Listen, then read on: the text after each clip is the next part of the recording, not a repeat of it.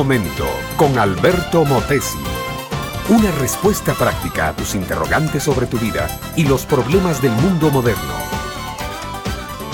Nuestro mundo moderno se distingue por la cantidad de porqués que se formula a sí mismo. Nunca la ciencia ha avanzado tanto, nunca el hombre ha poseído tal cúmulo de conocimiento como ahora.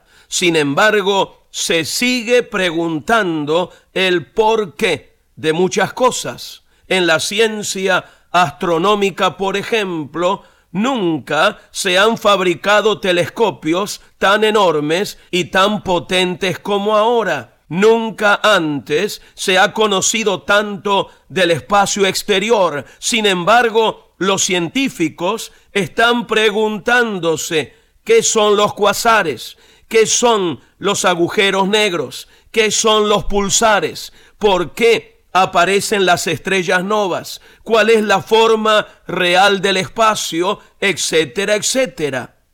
Y en el orden social o moral de la vida, ¿Cuántos por qué están bien? ¿Por qué hay superpoblación? ¿Por qué hay terrorismo y violencia? ¿Por qué hay tanta drogadicción? ¿Por qué la rebeldía de los hijos contra los padres? ¿Por qué tanto divorcio? ¿Por qué tanta injusticia social?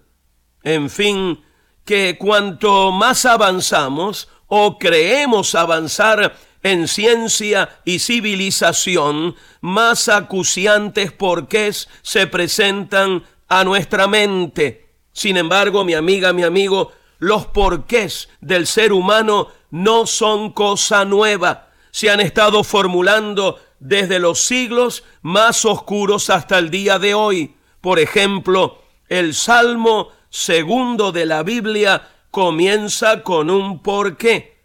¿Por qué se amotinan las gentes y los pueblos piensan cosas vanas? Esta es la primera pregunta del salterio y la primera preocupación del hombre que piensa.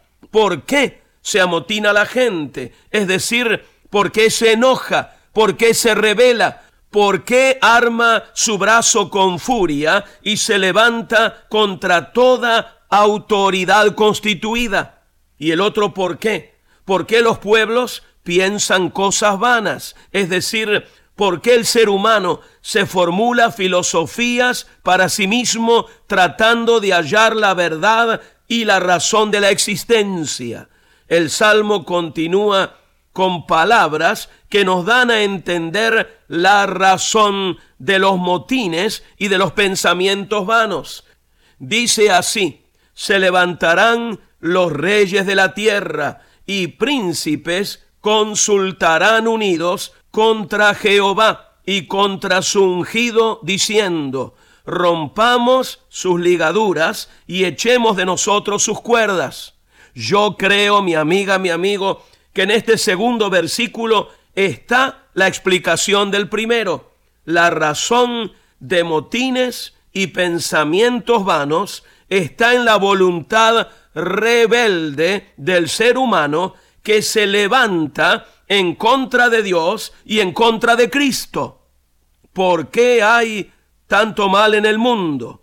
Porque el hombre no quiere rendirse al Señor Jesús y reconocerle como máxima autoridad de su vida. Los problemas del hombre se derivan de nuestra locura de querer vivir sin tener en cuenta a Dios. Toda la salvación y bendición, mi amiga, mi amigo, se deriva de devolverle a Dios el derecho que Dios tiene de gobernar nuestra vida.